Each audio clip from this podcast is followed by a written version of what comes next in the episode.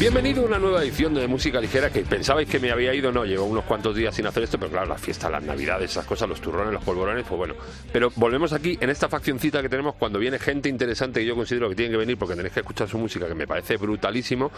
Y, y bueno, estaba en sofoco yo porque hace unos años nos dejaron nudo zurdo, bueno, splitearon un poco, dijeron vamos a descansar o nos vamos a... Pero eh, como regalo de fin de año, vuelve nudo zurdo, Leo. Sí, volvemos como el, como el turrón. Como el turrón, como el almendro por Navidad. Sí, sí, efectivamente. Bueno, primero, eh, eh, ¿qué pasó ahí? ¿Qué pasó ahí? Bueno, pues los grupos, que al final y aumento las inercias, llevamos 20 años, 20 años tocando. Desde el 2001, ¿no? Desde 2000-2001, sí. Y lo que parecía que era un adiós definitivo, pues ha sido una especie de alto en el, Súper guay, a mí me ha venido súper guay porque echaba de menos, aunque joder, está en ese bagaje de cinco discos, pero habéis sacado el sexto ahora y estáis en, plenitud. Y ya te digo yo, eh, hicisteis un bolo en el sol, eh, ¿cuándo fue? ¿En octubre, noviembre? Eso fue en noviembre. Noviembre, que yo me di de cabezazo porque no pude ir y dije, se reúne el nudo zurdo y yo no puedo ir. Pero es que, claro, de repente salta que están grabando disco o que han grabado disco, que van a hacer gira, Clarividencia, que sale ha salido la semana pasada, ¿no? El viernes de la semana pasada. El viernes de la semana pasada, que es un discarral, que habéis variado un poquito el sonido. Bueno, ¿cómo ha sido la grabación de este disco? Pues nada, la grabación lo más importante probablemente haya sido la mezcla, que nos la ha mezclado Paul Corket, que es un... Un capo. Es un capo. Es un capo que, bueno, ha mezclado a gente muy importante. A la cura a la cura, pues eso, gente... Placebo también. Placebo, gente muy, muy... Vamos, que son discos que realmente a nosotros pues nos han, nos han marcado mucho. Entonces que el hecho de que lo, lo mezclara, pues ha sido pasarlo por un, un, barniz mítico. Hemos un tío con mucha clase, un artista, ¿eh? porque hay mezcladores que mezclan muy bien, pero después hay mezcladores que le dan ese, ese punto extra de sensibilidad. Y yo creo que eso es lo que ha llevado un poco el disco a un tren un poquito más pop. Porque esto la gente nos lo ha dicho, pero si tú escuchas las demos o, todas las, cuando hemos hecho la, preproducción, ahí las canciones sí que realmente son un poco más, más brutas, como solemos ser. Como sois vosotros, o sea, si escuchas los cinco discos anteriores. Bueno, incluso hay un acústico, eh, que la, la Berraquet para mí siempre ha sido una de las señales de nudo zurdo. ¿Os atrevisteis a despellejar un poco más las canciones y hacer un acústico de temas? Sí, Sí, nos dio por ahí. Yo soy un poco todoterreno, me gusta como explorarlo todo, ver qué, con qué me quedo y bueno, pues creo que es la manera de hacer las cosas realmente. Eh, hay, hay un, creo que hay un pequeño problema ahora en la industria musical, es que los grupos parece que es como si solo tuvieran un solo disparo con los discos, ¿no? Es como tienes que hacerlo el disco, tienes que hacer de puta madre, tienes que salir bien, porque si no, hasta dentro de 3, 4 años que lo vas a hacer otro, tal, no sé qué. Entonces eh, eh, empieza a haber el miedo a equivocarse también te digo que se ha profesionalizado mucho el sonido. Eh, ahora, desde cualquier sitio, ya, no, tienes que buscarte un gran estudio y tal. Puedes sacar un sonido con un, con un, con un disco con un sonido bastante coherente. Sí, bueno, eso desde mi punto de vista es, es un poco discutible, pero bueno. Nos pegamos, venga, va. pero es verdad que ahora tienes, obviamente, si lo comparas con los 60, los 70, los 80, tienes muchas más herramientas, muchas más baratas. Eso es, una realidad. Lo que pasa es que a veces nos hemos ido al otro lado y empezamos a hacer cosas muy cutres por otro lado. También es verdad. Es un poco peligro. Eh, el peligro de la, de la tecnología. Pero te estaba contando antes y ya. Nos hemos ido. Sí, estamos hablando del acústico. De... Ah, sí, el acústico, sí. Empiezo a ver que hay mucho miedo en los grupos a equivocarse. Eso es. A equivocarse. Y entonces es otra de los, de los efectos colaterales, vamos a llamarlos del capital. no te metas en política. que, que nos empuja a la perfección. ¿Vale? Es una sociedad que nos estamos empujando últimamente a la, perfección. Entonces, y a la inmediatez. A la inmediatez. Entonces, si tú ves de las carreras de, los grupos que llevan muchos discos desde los 60, 70, ves que hay, ves que hay discos que son, que son malos o mediocres. ¿Por qué? Pues porque estaban yendo en alguna dirección. Y entonces se les dejaba, se les permitía. Y después llegaba ese grandísimo disco que recogía todo lo anterior. Como unos ensayos, prueba y error, ¿no? Prueba y error, efectivamente. Elvira, mi vida, despierta, quiere enterrar el viento en la herida y sola no puede cicatrizar.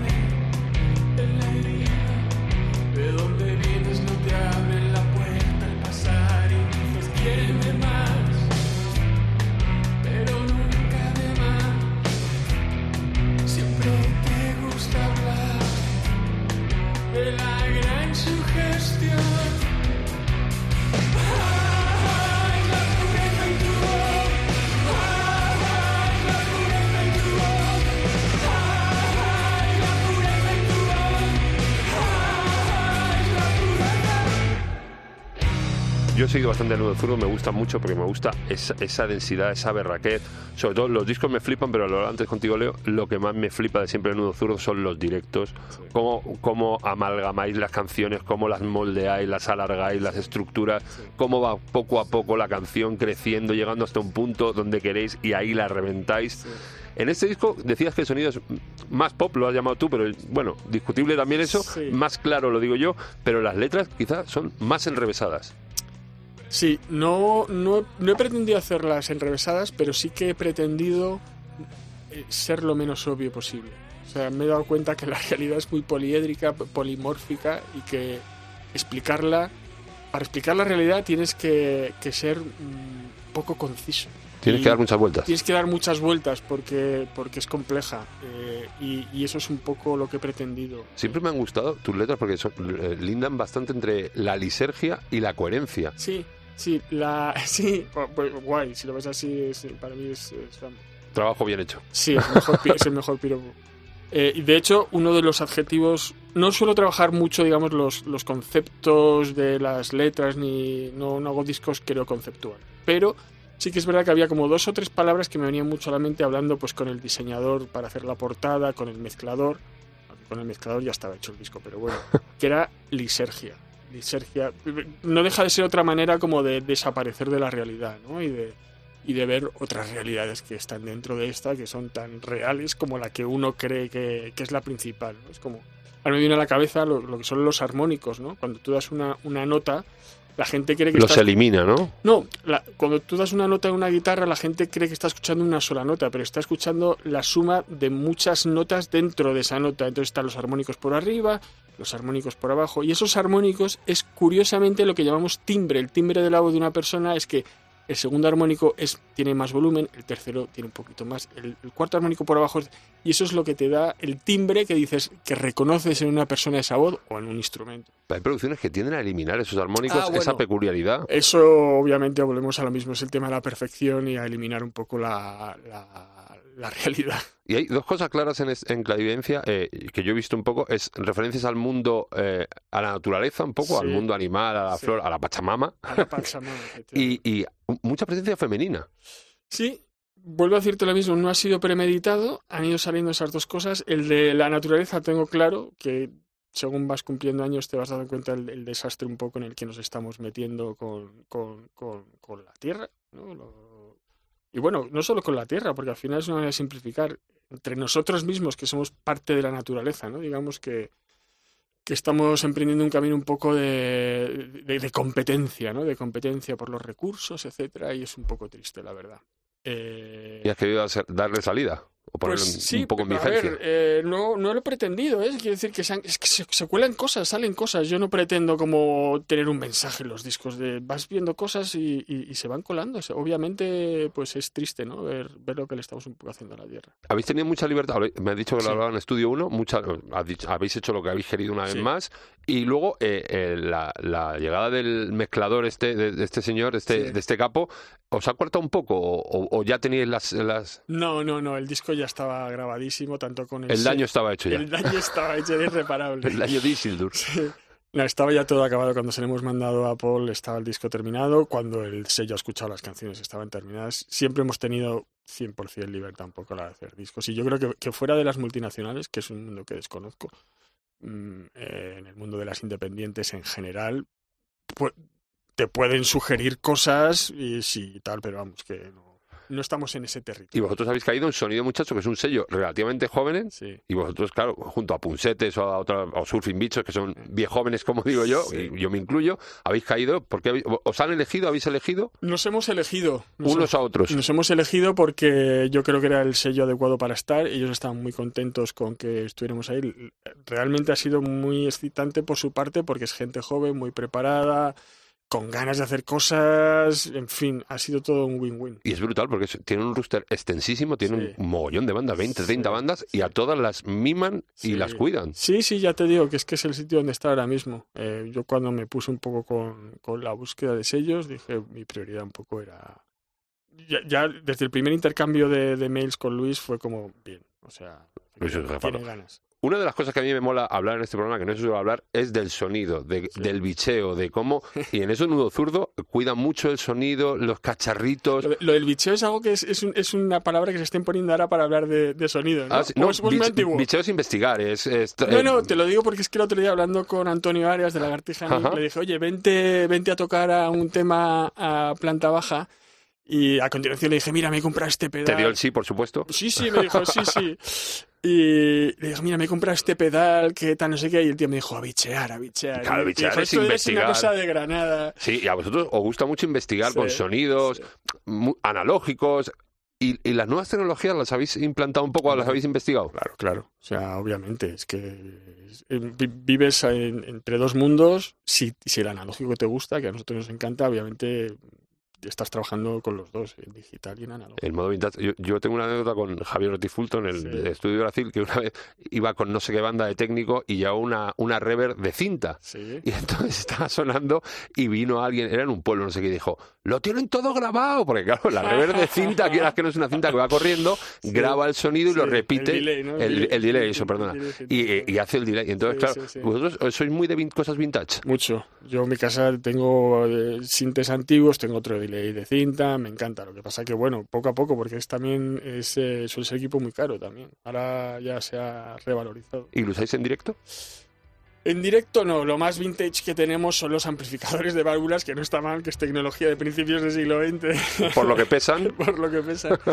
Y las guitarras que también tiramos a modelos antiguos, las baterías, más bien los instrumentos, pero, pero en el estudio obviamente, este disco lo hemos grabado en Estudio 1, que tiene unos previos de micrófono y unos micrófonos, pues yo grabo con un micrófono que es el U49, el Neumann, que es un micrófono de los años 40-50, o sea, que, que- que no se ha vuelto a hacer nada igual.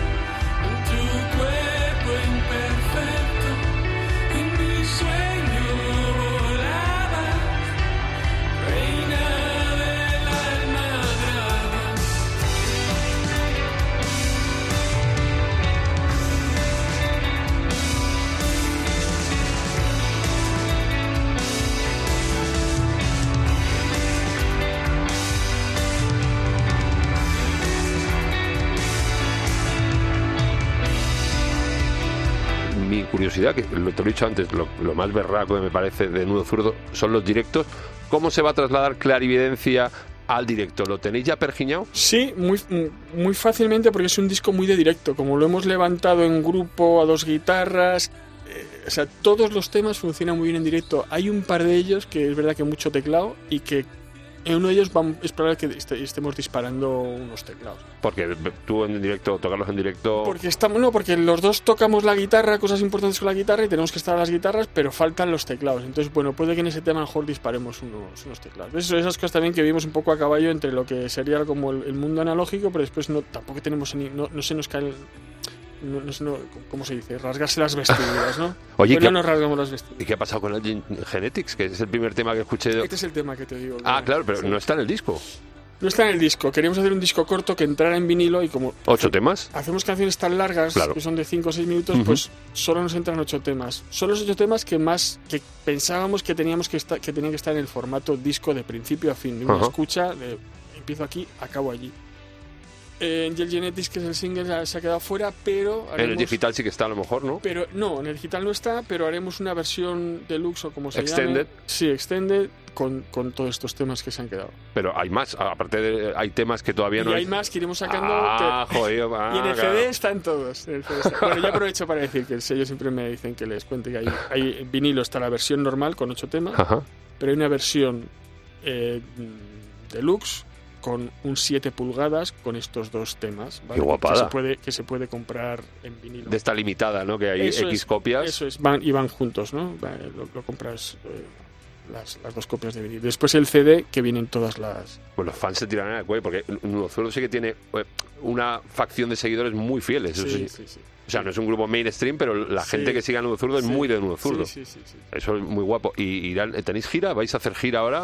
Vamos a hacer gira. Empezamos ahora a final de enero, en Oviedo el 26, si mal no recuerdo, hasta marzo, eh, final de gira Madrid 15 de marzo. De momento. Luego De se- momento, sí, después eh, haremos algún festi y, y después más, más salas, después de verano. 15 de marzo aquí en Madrid a Salamón, ¿no? Salamón, Es están, para todas- acercarme yo, están más que todas nada. las fechas en nuestra web, en nudozurdo.com. Y en las redes sociales, esas cosas En que la gente sí. joven ahora manipula muy mucho. sí. Y luego, te preguntaba antes a micro cerrado también, el directo.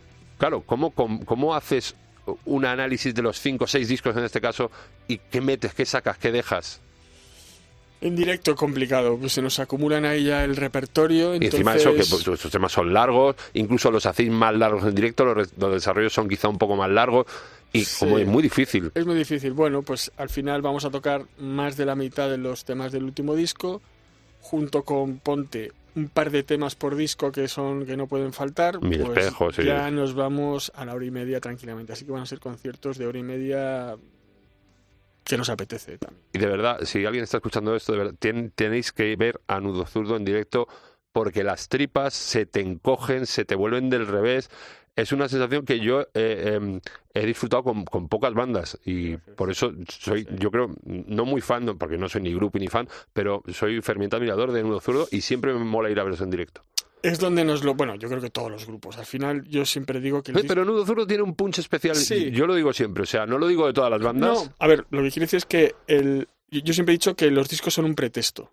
Es verdad que se ha convertido en una pequeña obra de arte y ya tiene como su categoría tal, pero creo que es el pretexto para que tú conozcas un grupo, pero realmente vayas a verlos en directo, porque yo soy de los que creen que, que, que no sabes qué grupo estás Escuchando hasta que lo ves en directo. Eso es. O sea, no sabes quién tienes delante de ti hasta que no vas a verles y muchas veces te llevas sorpresas a mejor, a peor.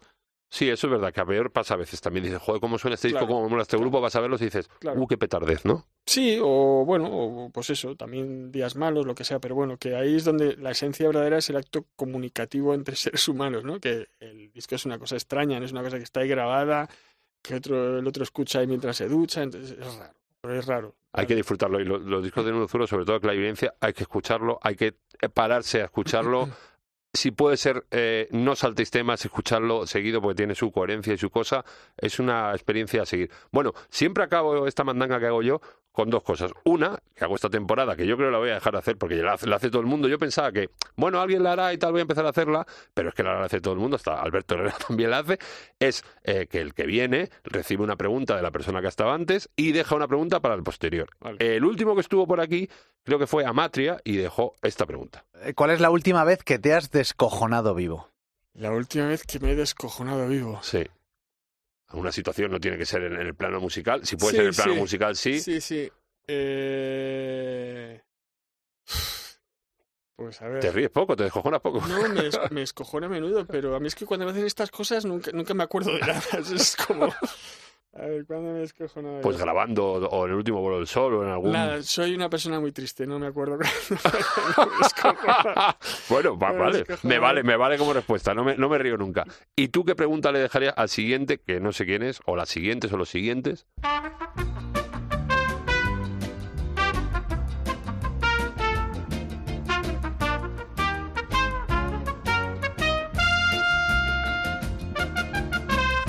Válida, muy válida, me gusta mucho.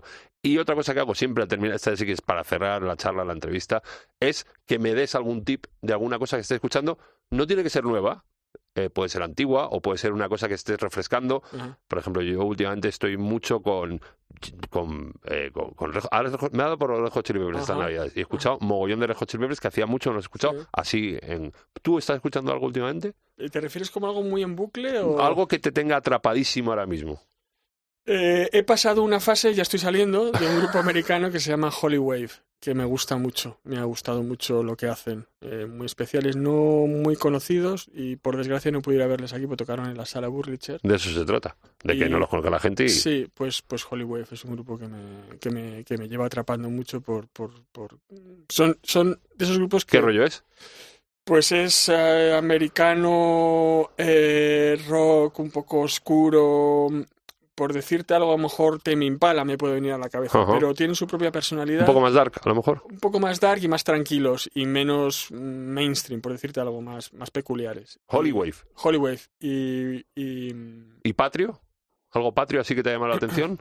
Algo patrio eh, que me haya llamado la atención, mm, pues últimamente no, no tanto. ¿Depresión sonora? Bueno, Depresión ya, lo venías sí, trabajando, sí, ¿no? Sí, claro, ya es que los conozco hace tiempo. Te digo que no, no he descubierto nada así nuevo que haya dicho últimamente. Te digo que soy un poco difícil para estas cosas, ¿eh? no, no, no por lo patrio en general, o sea, no me gustan muchas cosas. Eh, me cuesta encontrar grupos con los que conecte a fondo. Después, obviamente, escucho, escucho mucha música, ¿no? Pero, pero así como de entrar en un grupo a muerte, no, no soy, soy muy selectivo. Pues a mí me pasó con Nudo Zurdo, que los vi en, en Moby Dick y, y es de los temas más conocidos, pero a mí Mil Espejos me atrapó, Sí. me enganchó y no me he soltado y espero no soltarme nunca. volváis, no volváis o hagáis lo que hagáis. Leo, muchísimas gracias por estar A ti. aquí. Nos vemos en los escenarios y nos vemos por ahí. Igualmente, gracias.